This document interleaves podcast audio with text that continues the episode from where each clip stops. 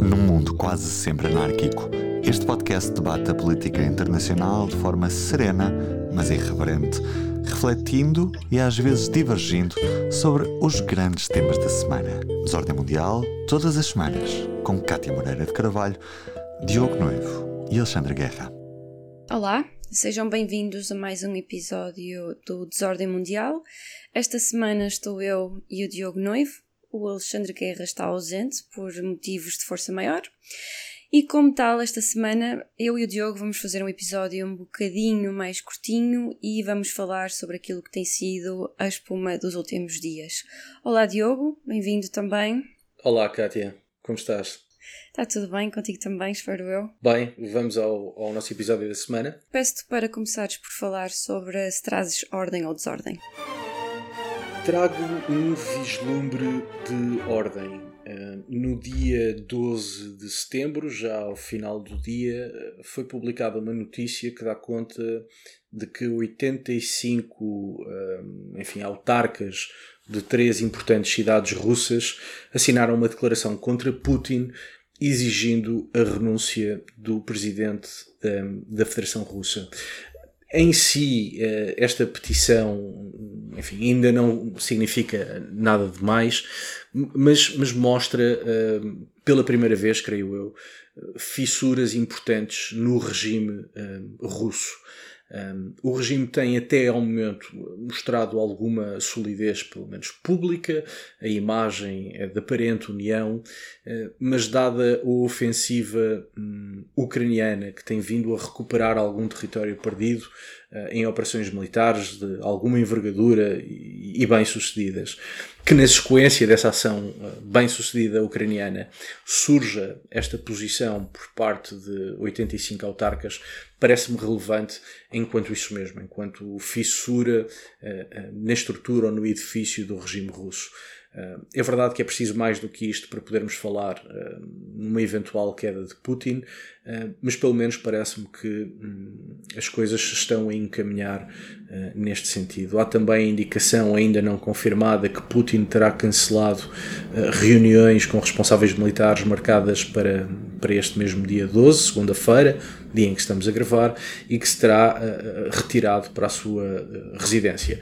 Enfim, não sabemos ainda se esta última parte é verdade ou não, mas o certo é que a aparente solidez da Federação Russa e do regime russo está a dar importantes sinais de fraqueza e isso eu creio que pode ser um sinal de ordem a prazo. De facto, os acontecimentos na Ucrânia têm sido bastante hum, esperançosos, têm dado muita esperança nos últimos dias com a, com a conquista de, de, de território.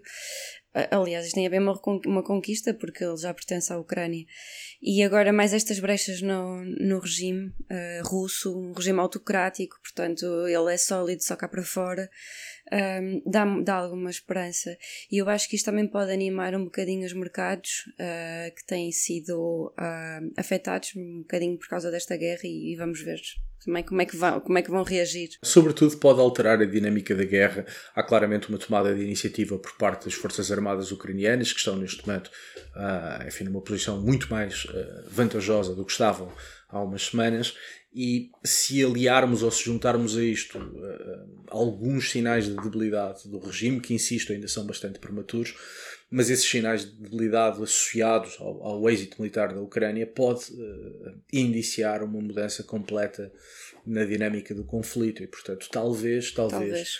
estejamos perante os primeiros sinais de, de ordem uh, nesta guerra. Então trazes ordem esta semana. Trago esperança de ordem. Exato.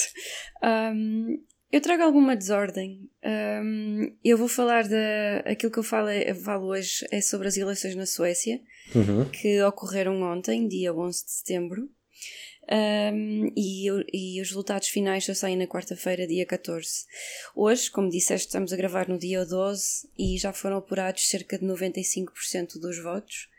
E até agora tudo indica que a coligação de partidos de direita e extrema-direita uh, vai vencer.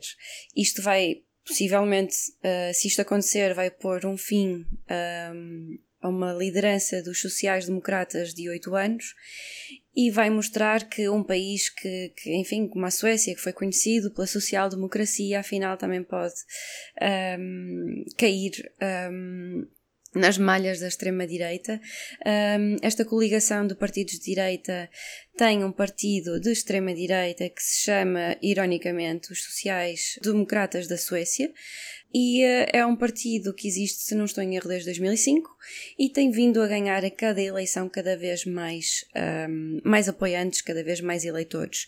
E isto deve-se creio eu, muito devido ao facto de haver, sobretudo na parte sul da Suécia, aqueles bairros guetizados que não têm qualquer ligação com uh, a Suécia e, portanto, são bairros que são compostos por um, onde moram, enfim, migrantes que nunca foram bem sucedidos na integração no país, uh, nem nunca houve, se calhar, também muita intenção de integrar estas pessoas no país e, portanto, levou a alguns problemas sociais que a extrema-direita, obviamente, faz uso deles para, para chamar a atenção dos seus eleitores.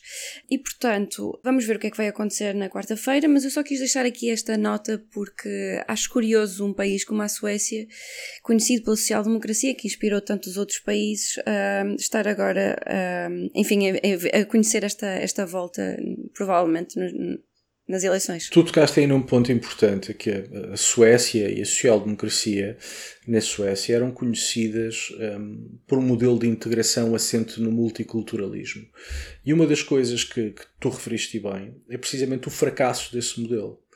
Um, e, embora isso evidentemente não seja causa única uh, da ascensão de um partido de direita radical populista ou de extrema-direita, há outras razões, há outros motivos, mas o fracasso do modelo multicultural ou multiculturalista uh, proposto pela social-democracia, levado a cabo pela social-democracia ao longo de uh, muito, muito tempo, um, é certamente parte dessa equação também. E, portanto, sendo evidentemente má notícia a ascensão de partidos cuja matriz claramente não é democrática, no sentido mais amplo uh, da palavra democracia, julgo que é uma oportunidade também para refletirmos sobre aquilo que não funcionou e que foi feito pelos partidos de centro, ou seja, de centro-esquerda ou de centro-direita, e que no resto da Europa foram alardeados como grandes casos de êxito, que afinal, afinal se calhar não são casos de êxito, e tanto não são casos de êxito que acabaram por instigar ou pelo menos criar condições para que uh, movimentos extremistas ou populistas ou radicais, enfim, capitalizassem descontentamento uh, eleitoral. É verdade.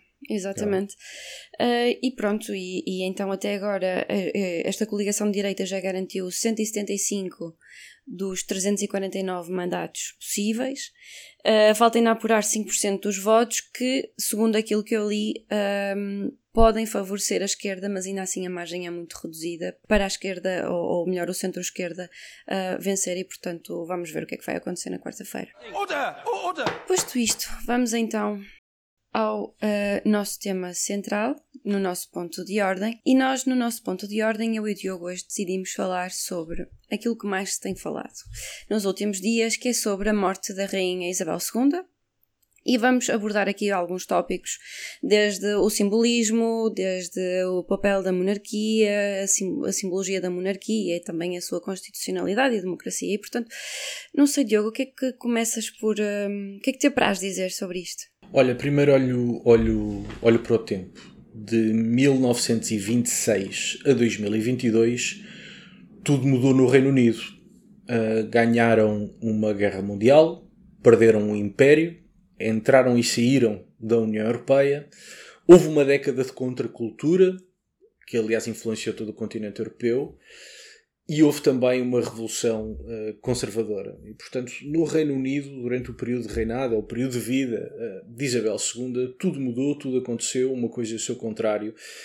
Um, e, convicção minha, sem a estabilidade política, uh, política e institucional oferecida por uma monarquia, e em particular pela monarquia britânica, o Reino Unido dificilmente teria mantido. Um, enfim, a sua continuidade uh, na forma atual. Não acrescentei, mas posso acrescentar agora que também durante este período um, ehm, o Reino Unido viu serem devolvidos, e aqui devolvidos entre aspas, uh, o Parlamento à Escócia e o Parlamento a Gales. E, portanto, estamos a falar de transformações profundas uh, do ponto de vista político, do ponto de vista institucional, do ponto de vista cultural, uh, que, se, que não afetaram aquilo que é a essência do Estado e aquilo que é a essência da democracia, muito antes pelo contrário. Se nós olharmos para a democracia da forma mais exigente que existe, ou seja, a democracia é muito mais do que o voto, a democracia é a separação de poderes, a democracia é sistemas de freios e contrapesos, a democracia é, são uh, liberdades, liberdades individuais, liberdades coletivas. Uh, o Reino Unido é hoje um dos países mais democráticos do mundo, uh, sob qualquer indicador. existem inúmeros estudos que avaliam, alguns até anualmente, a qualidade da democracia em vários países e o Reino Unido está no topo de todos esses estudos. E eu acho que isso se deve muito um, à monarquia e, e, e a duas características particulares da monarquia. Por um lado, a rainha uh, Isabel II entendeu que para a coroa ser de todos não podia ser de ninguém. E portanto a rainha percebeu, uh, como percebem tantos outros monarcas europeus, que o papel do rei e o papel da coroa é estar acima da liça política, é não estar envolvido uh, nas lutas normais e desejáveis entre partidos no quadro de, de, um Estado de Direito Democrático. E, portanto, o papel da coroa é ser um garante de estabilidade e de continuidade institucional que está acima da guerra dos partidos. E, e a rainha nisso foi, foi, foi de facto exemplar e, e creio que esse é, aliás, eh, parte, parte do êxito da da monarquia britânica sob, enfim, uh, uh, o reinado de Isabel II.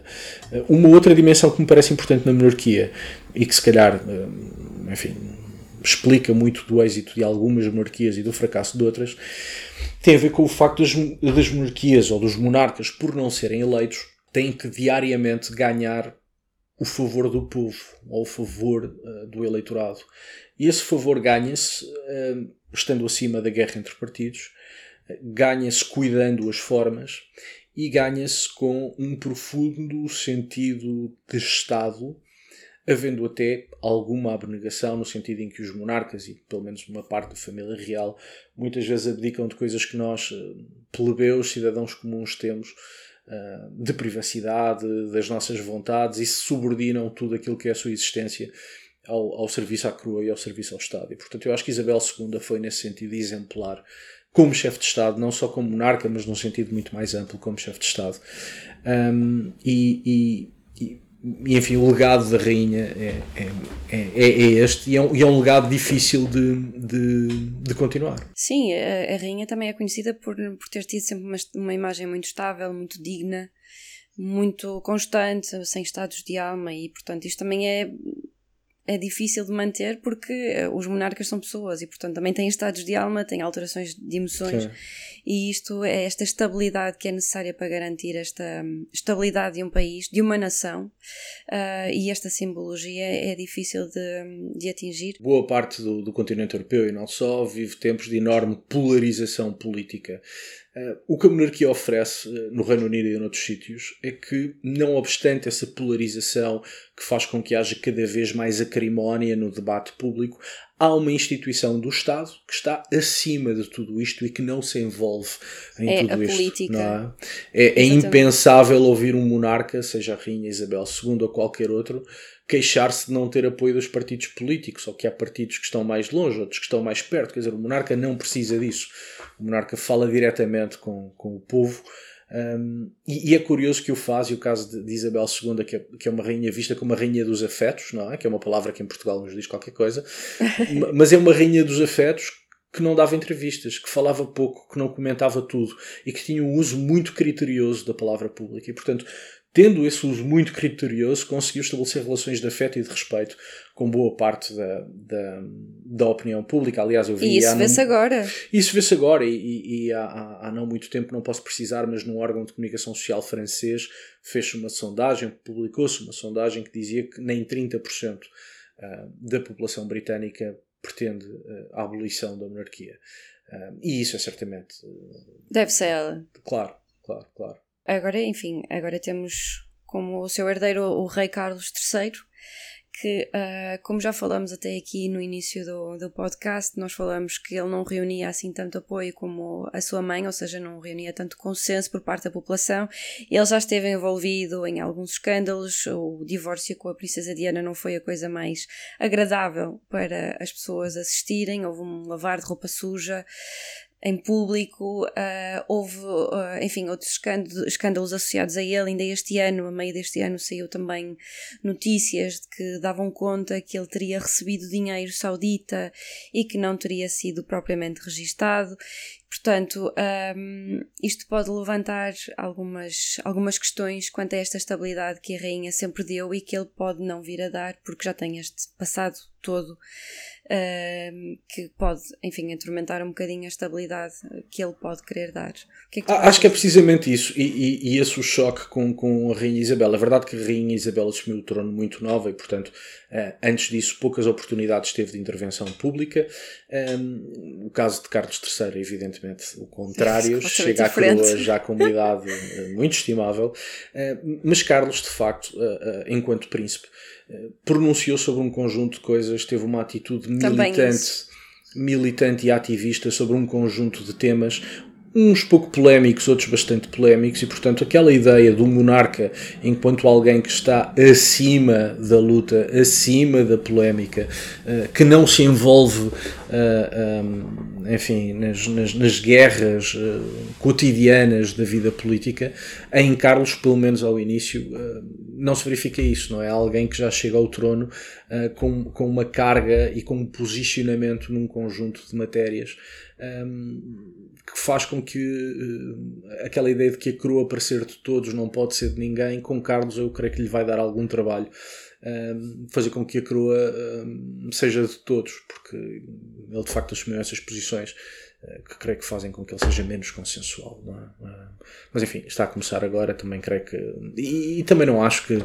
Há, há, aqui uma ideia que, que a mim me aborrece sempre um bocadinho quando se discute a monarquia, seja no Reino Unido ou no outro lado qualquer, que é nós temos um problema com um monarca, um qualquer. Seja porque esse monarca que recebeu dinheiro que não devia, seja porque teve um caso de adultério, seja pelo que for. Há um problema com o monarca e de repente põe-se em causa toda a monarquia, toda a instituição. É verdade, sim. Pelo contrário, as repúblicas estão cheias de casos de corrupção, cheias de casos de favoritismo, cheias de casos de tráfico de influências e ninguém associadas põe... a partidos. Associadas a partidos. Eh, e muitas vezes com conivência ativa de partidos, deputados, membros do governo, etc., e nunca ninguém põe em causa a República. Portanto, é extraordinário como uma falha, por muito grave que seja, de um monarca rapidamente abre a porta a que se discuta a própria existência da instituição. Quando temos ao lado monarquias, algumas delas atoladas em corrupção e em tráfico de influências, mas ninguém põe em causa um, a República. Portanto, a acho que isso que. Sim. A República, sim, claro. Uh, e portanto, isso parece-me sempre algo um bocadinho bizarro no debate público quando se fala das monarquias, não é? Exato, isso também pode derivar um bocadinho desta polarização política que existe uh, e de, de, alguma fricção social que, que, enfim, que isto pode trazer e contestação social também. Um, eu acho que apesar de o rei Carlos III não reunir tanto apoio como a sua mãe, por parte da população, a mãe é realmente uma figura muito consensual em Inglaterra, ele nem tanto, uh, como diz ele ainda está no início. E eu acho que quem poderia capitalizar um bocadinho as suas fraquezas poderia ser a esquerda, mas como a esquerda também no Reino Unido, sobretudo em Inglaterra, tem estado tão moribunda, uh, sem um representante uh, que possa, enfim, levar a esquerda para a frente e, e, até eleger os partidos de esquerda, eu acho que isso pode um bocadinho no início jogar um bocadinho a favor de Carlos para lhe dar tempo para ele se calhar mostrar que de facto vai ser a continuidade que ele diz que quer ser da mãe. Certo. E, e, a pergunta, uh, quando se põe em causa a continuidade da monarquia, é qual é a alternativa? Isto é, os republicanos desse país têm alguma alternativa viável? Sim ou não? Conseguem ou não convencer a opinião pública de que essa alternativa tem vantagens face à monarquia? Há uma coisa muito curiosa que, que aconteceu em Espanha no processo de transição democrática em Espanha, portanto, finais da década, segunda metade da década de 70, início da década de 80, em que a esquerda espanhola, refiro-me sobretudo a socialistas e a comunistas, tinham uma frase que era sou republicano, mas Juan Carlista. Ou seja, ideologicamente sou republicano, mas apoio o rei. Porquê? Porque Sim. a esquerda espanhola entende naquele momento que a única forma de garantir a convivência social e a estabilidade política em Espanha era através da monarquia. Aliás, a monarquia eh, espanhola atual deve muito mais à esquerda do que à direita. Porque se há monarquia em Espanha, isso deve-se em grande medida aos partidos de esquerda que a quiseram. Uh, e portanto é muito curioso como, uh, num, num, num, sistema político como o espanhol, não só é a esquerda que torna a monarquia possível, como a própria esquerda embora se mantendo fiel à, à, sua base ideológica republicana, e assumem-se como republicanos, Sim. mas dizem sou republicano, mas quero o rei. Um, e, isso é super interessante. Eu já tinha ouvido sobre isso, mas nunca ouvi a ideia desenvolvida. Isto mostra que se queres acabar com a monarquia, tens que ter, tens que ter uma alternativa, não é? Uh, e, e, não creio que no Reino Unido essa, essa alternativa exista. E por outro lado, uh, também não é evidente que há haver um referendo um, que a monarquia perca. Aliás, uh, o que não falta são referendos, por exemplo, Noruega em 1905 em que se referenda a, a, monarquia e a monarquia permanece, não é? E, portanto, acho que dar passos já porque Carlos é menos popular, porque Carlos é menos hábil, porque Carlos, desde logo, não tem uh, uh, o currículo político que teve a mãe, um, com isso decretar é já o fim da monarquia britânica é parece-me bastante precoce. Não, eu também por outra razão também acho que isso não vai acontecer, porque um, a monarquia de facto reúne muito consenso em Inglaterra. Um, e as pessoas, além de terem um afeto muito grande para com a monarquia, também têm um afeto muito grande para o agora herdeiro da monarquia, que é o príncipe William e, e, e também a, a, mulher dele, a Catherine. Portanto, eu acho que as pessoas podem até não, não gostar muito daquilo que Carlos possa ter feito no passado, mas têm, ó, põem os olhos no futuro e sabem que têm ali um, um, alguém que pode representar a, a, nação, o país, como se calhar a Rainha Isabel representava. E curiosamente, um, especulação minha, talvez a maior ajuda uh, que Carlos III terá será dos partidos. Porque tu olhas para o Partido Conservador e tiveste estrapalhadas imensas do Boris Johnson, substituído agora por uma Liz Truss, que também não é propriamente uma figura que inspire uh, uh, enfim, grandes alegrias. E olhas para o Partido Trabalhista, que, quer dizer, que ainda não se recuperou da espécie de loucura coletiva que foi o, o Jeremy Corbyn. E portanto as pessoas olham para dois partidos que manifestamente não estão no seu melhor momento, num ambiente de polarização, e talvez olhem para a monarquia e digam por fim, uma referência de estabilidade. E portanto, eu creio que o Carlos, com todos os problemas que, que tem, um, talvez se mantenha e cresça como monarca graças à imprescindível ajuda dos partidos, eh, porque os partidos demonstram grandes incapacidades. Isso é um bom ponto, Carlos, nesse bom ponto, porque é, eu concordo e já pensei nele, é, é verdade, os partidos de facto podem ajudar esta instabilidade, porque enfim, eles representam a unidade da nação partidária. Em, em relação à Espanha, um, eu já li algumas, um, enfim, algumas opiniões, algumas notícias que dizem que a Rainha de Espanha, a Rainha Letícia, que se identificava como republicana antes do casamento, antes da entrada na família real, mas que agora pode ser ela que vá salvar a monarquia em Espanha. Eu queria fazer o salto, se não te importares, uh, e perguntar-te, uh, tu que fazes sempre mais incursões sobre aquilo que se vai passando em Espanha, queria-te perguntar uh, qual é que poderá ser o sentimento da população face à, enfim, à manutenção da, da monarquia em Espanha para lá desta, deste, destes atuais reis ou não? São, são duas coisas. Por um lado, a ligação da monarquia espanhola à esquerda é, é muito antiga. Como disse há pouco, há monarquia em Espanha graças à esquerda. O rei Juan Carlos, anterior rei, hoje rei emérito, teve sempre ligações muito próximas ao Partido Socialista uh, Espanhol. Aliás, dizia-se e já se escreveu que o rei tinha amigos socialistas, mas com o Partido Popular as relações eram meramente institucionais. Um, diz do atual monarca uh, uh, que, do ponto de vista ideológico, será uma pessoa muito mais próxima da esquerda do que da direita, embora o Partido Socialista Espanhol também mudou muito e a realidade é outra. Quanto ao futuro da monarquia, ninguém sabe. Uh, a mim parece-me que terá futuro, mas mais uma vez por incompetência dos partidos. É? Por um lado, o, o, o, rei de Espanha, o rei Felipe, é, é neste momento em Espanha o político melhor preparado. Não há nem à esquerda nem à direita gente com a preparação uh, académica, profissional, militar, até se quiseres, como o rei, e portanto olhas para o panorama político espanhol e não há ninguém com melhor formação do que o monarca. Uh, o monarca parece-me ter feito também uh, uma gestão muito adequada daquilo que são os poderes constitucionais. Um, parece-me que geriu também muito bem o escândalo que houve, ou os escândalos, uh, em boa verdade foi mais do que um, com Juan Carlos e com as irmãs. E portanto creio que o rei deu uma prova enorme de abnegação ao e de sentido de Estado, não é? De sentido de Estado a criar problemas com a família para, uh, uh, enfim, trazendo coisa para, para termos plebeus, criou problemas com a família para defender em primeiro lugar o Estado e, e depois a coroa. E, e, eu creio que isso também lhe dá uma, uma aura de autoridade que é, que é bastante importante. E, e crédito por... político. Sim, sim, e crédito político. Uh, e portanto eu creio que o atual rei tem mostrado ser uma pessoa competentíssima, uh, não teve uma vida nada fácil, quer pelos escândalos familiares, quer pelo estado da política espanhola, mas que tem sido bastante hábil. E por outro lado, o republicanismo espanhol não tem nada para oferecer. O, o, debate, ou melhor, o argumento do repu republicano em Espanha é, é, hoje muito triste. Há uma longa tradição republicana em Espanha. Um, e essa tradição é uma tradição muito rica do ponto de vista histórico, do ponto de vista ideológico. Há muita coisa para ser dita, relevante. Mas os republicanos dos dias de hoje uh, têm um discurso quase infantil uh, que dizem que, bom, mas uma república é mais democrática, quando, quando não é de todo evidente que assim seja. Uh, dizem, bom, mas numa república as pessoas viverão melhor. E depois os espanhóis olham para Portugal e dizem, hum, se calhar não. Uh, bom, mas numa república não há corrupção. E depois os espanhóis olham para Portugal e para a França e dizem, se calhar não.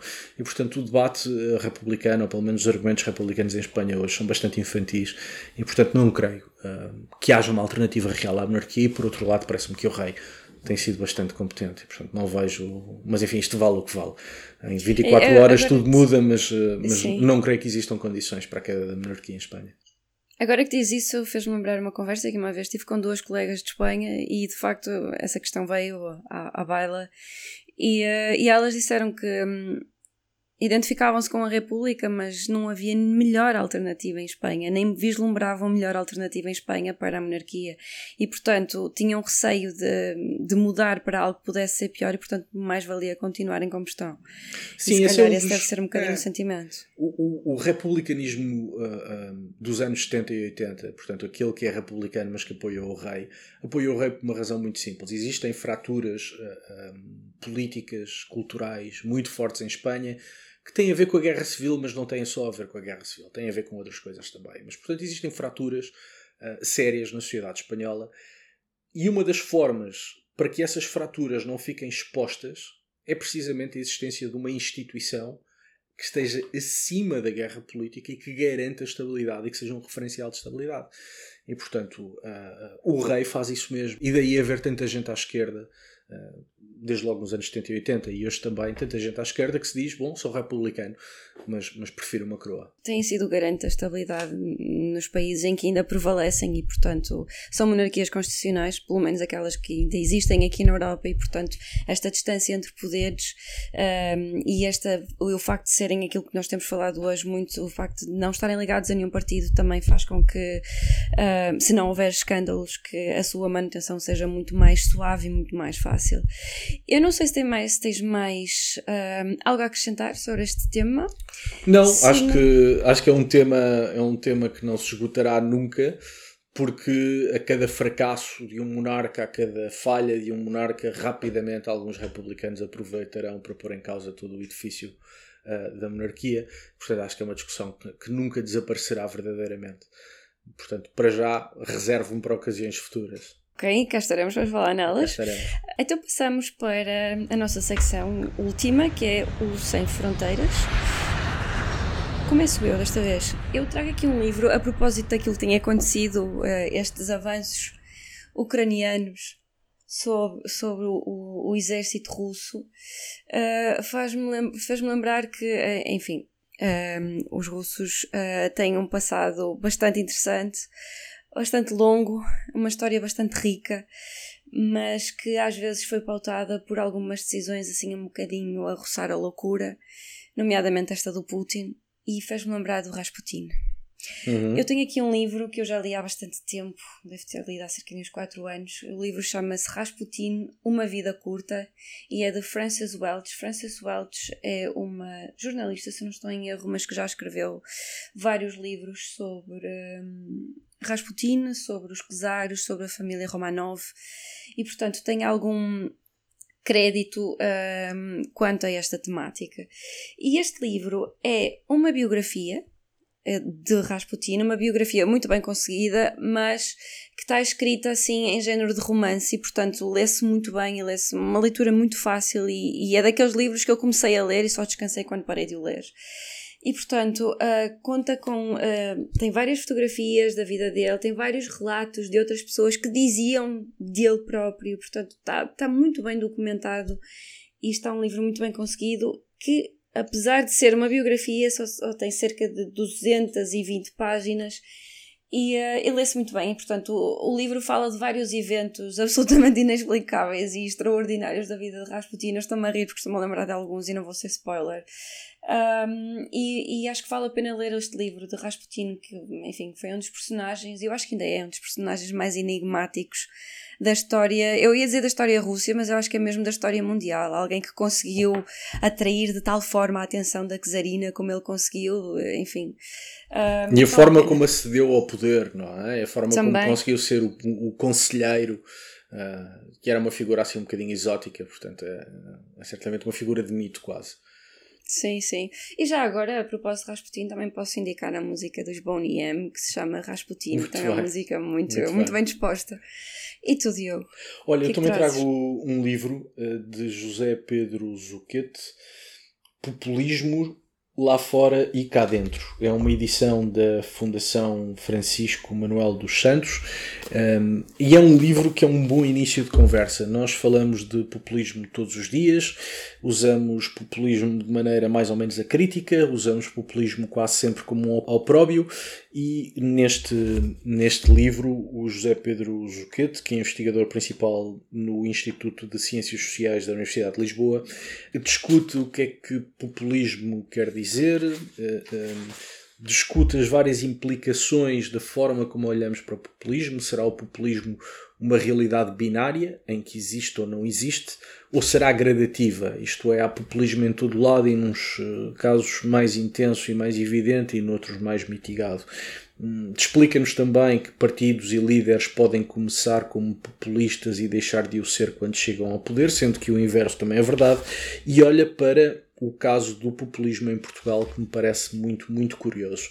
É um livro uh, escrito por um académico, mas que é escrito para uh, a generalidade dos, uh, dos leitores e, portanto, é um livro que tem rigor académico, tem rigor científico, está informado pelos melhores, pelas melhores publicações sobre o assunto, mas está escrito de uma forma que mostra um desejo genuíno de falar com o leitor e de que o leitor entenda o que é que o, que é que o livro trata. E, portanto, um, como vivemos nestes tempos de polarização um, e a palavra populismo é usada diariamente às centenas, proponho uh, como sugestão José Pedro Zuquete, Populismo lá fora e cá dentro, uma edição da Fundação Francisco Manuel dos Santos. É muito bem. É sempre importante continuar a falar sobre populismo, sobretudo quando, é, quando ele é escrito com rigor, uh, com rigor científico e académico. E pronto, por esta semana ficamos aqui. Eu espero na próxima semana já estarmos com o Alexandre Guerra outra vez. Até para a semana. Abraços e beijinhos. Até para a semana. Adeus. Adeus. Pode voltar a ouvir este e conhecer novos episódios em público.pt e na sua aplicação para podcasts. O público fica no ouvido.